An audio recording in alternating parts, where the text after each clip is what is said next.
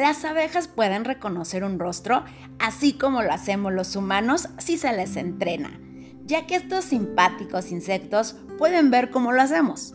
Además, para hacer un kilogramo de miel, debe recorrer la abejita 4 millones de flores.